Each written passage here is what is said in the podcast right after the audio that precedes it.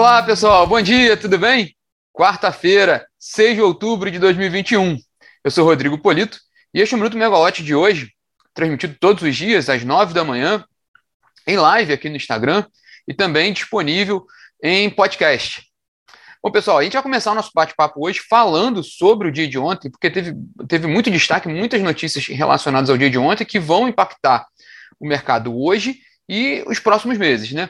É, notadamente, os principais temas hoje que a gente vai falar aqui é, foram a aprovação do edital do leilão emergencial de energia, agora vai ser, vai ser realizado no dia 25 de outubro, e também a, a retirada né, da pauta do, de votação do plenário da medida provisória 1055, que, cria a, que criou né, a, a Câmara de Regras Excepcionais, né, para a gestão hidroenergética, a CREG, é, que tinha, que tem ali no relatório, né, aquela questão de um, um aumento de custo ali relativo à, à, construção de gasodutos e também postergação ali de subsídios para termoelétricas a carvão, entre outros pontos, né, detalhes do Proinf, de PCHs, enfim, foi retirado do plenário, o que indica ali que, que há mesmo sinais de, de discussão que pode, que, que, sinais de mudança nesse texto, e a gente vai tratar disso com bastante detalhe nesse bate-papo hoje aqui.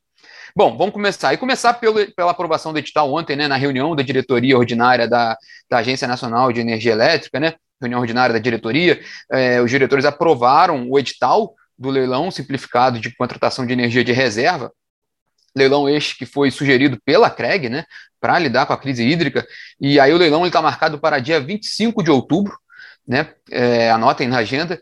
E também é, o leilão ele vai ser destinado para projetos de fontes eólica, solar, fotovoltaica, termoelétricas a óleo diesel, óleo combustível, térmicas a biomassa e gás natural, com conexões no subsistema Sudeste Centro-Oeste e no subsistema Sul. Então, esse foi, foi o, o, principal ponto da reunião de ontem, que também foi uma reunião interessante da ANEL. Todos os itens da reunião, todas as principais aprovações estão na plataforma. Quem quiser conferir também, megawatt.energy. É, em relação ao CNPE, né, também teve ontem reunião do Conselho Nacional de Política Energética, também teve bastante definição, né, foram criados mais três grupos de trabalho né, nessa, nessa reunião ontem. Né, dois grupos de trabalho são ligados à área de óleo e gás, é, um deles vai tratar da interação do setor de, de, de petróleo, de, quer dizer, dois vão tratar da questão da interação do setor de óleo e gás com o meio ambiente, né? O primeiro ele vai tratar ali de, de medidas para aumentar a sinergia entre o planejamento da oferta de áreas petrolíferas, novas áreas, e o processo de licenciamento, ambiental para evitar conflitos, né, de, de casos de que se, se oferte áreas sensíveis do ponto de vista ambiental, o empreendedor adquire a área e depois não consegue licença ambiental e, e também gera um, um problema para todo mundo, né? para o investidor e para o governo, né? tanto na área de óleo e gás quanto na área do, de meio ambiente. E o segundo ponto é também como otimizar né, o licenciamento ambiental para as áreas já aprovadas né, de exploração e produção de petróleo, porque é uma dificuldade que a gente vê no setor quando sai, principalmente das bacias de Campos e de Santos, né, projetos novos que, de exploração que são, estão fora dessas, dessas áreas, eles encontram dificuldade de licenciamento ambiental. Então, também esse é um dos motivos ali propostos para, para um, um grupo de trabalho. Né? Mais ou menos essa, essa, criação desses dois grupos de trabalho é um pouco uma resposta às críticas que o governo tem recebido em relação ao, ao, ao a oferta de áreas sensíveis do ponto de vista ambiental nos leilões de petróleo, considerando já o leilão de amanhã, né, que tem um leilão da, da ANP amanhã. Por outro lado, também é uma crítica, é, responde críticas da indústria. Né? Por exemplo, ontem o, o, diretor de exploração e produção de petróleo, da, de petróleo e gás da, da, da Petrobras, o Fernando Borges, participou de um evento é, realizado pela Shell. Ele comentou, por exemplo, que a Petrobras tem planos de investir 1,5 bilhão de dólares na margem equatorial, no portfólio que a companhia tem. A companhia tem 19 áreas exploratórias nessa, nessa questão, nessa área da margem equatorial, que é uma, uma área de considerada de nova fronteira, entre elas a Foz do Amazonas, né? Que, que é uma área que, que tem muitos projetos de exploração, mas que não conseguiram licença ambiental de perfuração até o momento, por esse motivo, por exemplo, a Total, a petroleira Total, que agora é Total Energies, saiu do, do, desse, desses ativos, vendeu sua participação, transferiu sua participação para a Petrobras, justamente por causa dessa dificuldade de licenciamento ambiental.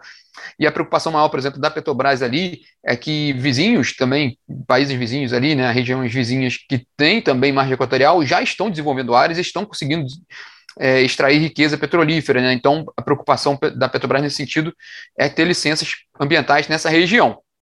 Bom, o terceiro grupo de trabalho criado ontem pelo Conselho Nacional de Política Energética é ligado ao biodiesel, né? Porque, se vocês se lembrarem, no, no último mês o, o, próprio CNPE reduziu o teor do biodiesel no diesel, que estava em 13%, passou para 10%, por causa do aumento do custo do óleo de soja que é uma, um dos principais fatores ali para a geração de biodiesel, e isso estava impactando o preço do combustível no fim do dia. Isso é, é um problema grande para a inflação. Então, a, o CNPE decidiu reduzir naquela, naquele momento. Aquilo, aquela redução vale para o leilão do 82 leilão de biodiesel, que está acontecendo agora, né? A gente está nesse processo do, do leilão do, do, biodiesel para entrega a partir de novembro. Mas a criação desse grupo de trabalho é para analisar e propor critérios para dar previsibilidade com relação essa questão do teor do biodiesel no diesel, criar mecanismos que para deixar isso de forma mais clara e estável para o mercado, né? Para não ficar uma coisa também muito volátil com relação a esse percentual. Enfim, é o terceiro grupo criado ali nessa reunião de ontem do CNPE. É, mais dois pontos importantes dessa reunião, um bem ligado ao setor elétrico, é que foi aprovada uma resolução com o objetivo de dar mais governança para a CEPAMP, aquela comissão né, na área de energia que define parâmetros importantes para os modelos de operação do setor elétrico. Tem, a gente também tem material, acabou de ser publicado na plataforma com detalhamento da reunião do CNPE, que descreve um pouco essa questão da CEPAMP, e também foi aprovado, para finalizar nesse CNPE, uma resolução para garantir a continuidade do abastecimento de GLP, gás liquefeito de petróleo, é, para o mercado brasileiro, né, diante desse cenário de abertura do, do, do, mercado, né, com a expectativa de venda de refinarias, a Petrobras já assinou o contrato de venda de duas refinarias, te, é, das oito, né, foram duas já com contrato de venda vendido, assinados, três não avançaram, a Petrobras teve que voltar a estaca zero, e outras três estão, estão em andamento. Mas com a abertura do mercado de refino, a Petrobras deixa de ter aquele controle todo sobre esse mercado por ser uma companhia estatal, ela também tinha um dever ali de, de atender, de garantir o abastecimento, né, da visão da União, né, de, de garantir esse abastecimento.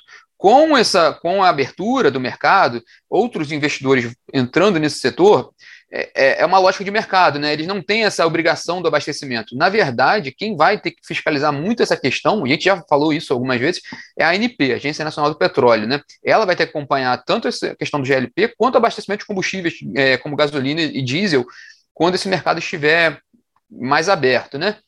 É, mas o CNPE criou essa resolução também para garantir medidas ali para o abastecimento do GLP. Vamos sair da reunião do CNPE Vamos para a reunião do CMSE, do Comitê de Monitoramento do Setor Elétrico, reunião ordinária realizada ontem também, né? E, bom, entre os pontos colocados, ela tem acompanhado muito a questão hídrica, né? A questão da, da crise hídrica. Um dos pontos colocados lá foi um aumento das afluências até que a gente colocou isso aqui também, né? O aumento das afluências no sul, principalmente nessa semana, né? E, e, e, o CMCE destacou também que o Sistema Interligado Nacional fechou o mês de setembro com um nível de armazenamento de médio ali de 24,1%, né? Que seriam dois pontos percentuais acima do previsto na reunião do CMSE de setembro, né? Foi um dado positivo que o CMSE trouxe, mas é, eles mesmos confirmam, né? Aquele último dado que o INS divulgou na sexta-feira sobre mantendo aquela previsão de que o nível dos reservatórios, principalmente no Sudeste e Centro-Oeste, que é o principal subsistema, né, para a garantia de, de abastecimento de energia no país, e também é onde está o maior problema hoje da crise hídrica, continua a previsão de armazenamento de 12,8% no fim desse mês, né? Então ainda continua com um dado muito preocupante. Na reunião ontem, o ONS também apresentou ali é, cenários de carga, né, indicando que há, há previsão de atendimento de toda a carga, mesmo com, com mais, com a possibilidade de ser necessária o uso marginal ali da reserva operativa, né, para atendimento de potência, no cenário conservador, tratado pela ONS, né, em alguns momentos no mês de outubro e um pouco menos, com menos intensidade em novembro e dezembro. Batendo um pouco com o que o ONS tem colocado, que os meses mais críticos são outubro e novembro ali, para atendimento de ponta, né, durante essa crise hídrica. Bom, fechando o pacotão, né? Fechamos o pacote de reuniões, né? Em Brasília. Só pontuando aqui a questão da medida provisória 1055, né? Que criou a CREG. Foi apresentado aquele relatório do, do relator, o deputado Adolfo Viana, do PSDB da Bahia, que incluía né, o, a previsão ali de, de construção de gasodutos para atendimento àqueles 8 gigawatts de termoelétricas que já estão previstos ali para serem contratados compulsoriamente na Lei 14.182. É, a construção desses gasodutos seria financiada pelo, pela tarifa de uso do sistema de transmissão. Né? Isso, isso traria, de acordo com dados da Abrace, um impacto de 33 bilhões de reais na tarifa, na, no custo da energia para os consumidores brasileiros, entre outros pontos que estavam nesse relatório, que, que deixou, deixou o setor muito preocupado com relação a, a um custo realmente elevado para as tarifas de energia. Bom, o que aconteceu ontem? Estava previsto para esse relatório ser votado no plenário, não foi votado, né? Foi retirado de pauta. Ainda não há previsão de quando ele volta, né? E, e, e como volta, porque tudo indica que haverá a fotografia que se tem hoje é que, é que haverá mudanças nesse relatório da MP 1055. Ontem, o governo articulou uma reunião com parlamentares, foi pilotada ali pelo secretário especial de desestatização, desinvestimento e mercados do Ministério da Economia, Diogo Marcor, para mobilizar parlamentares sobre os impactos eh, desse relatório para a tarifa de energia. E também houve uma mobilização grande no setor. Né? É, dez associações assinaram um manifesto é, destacando mesmo o impacto que, essa, que, essa, que esse relatório poderia trazer para os custos de energia.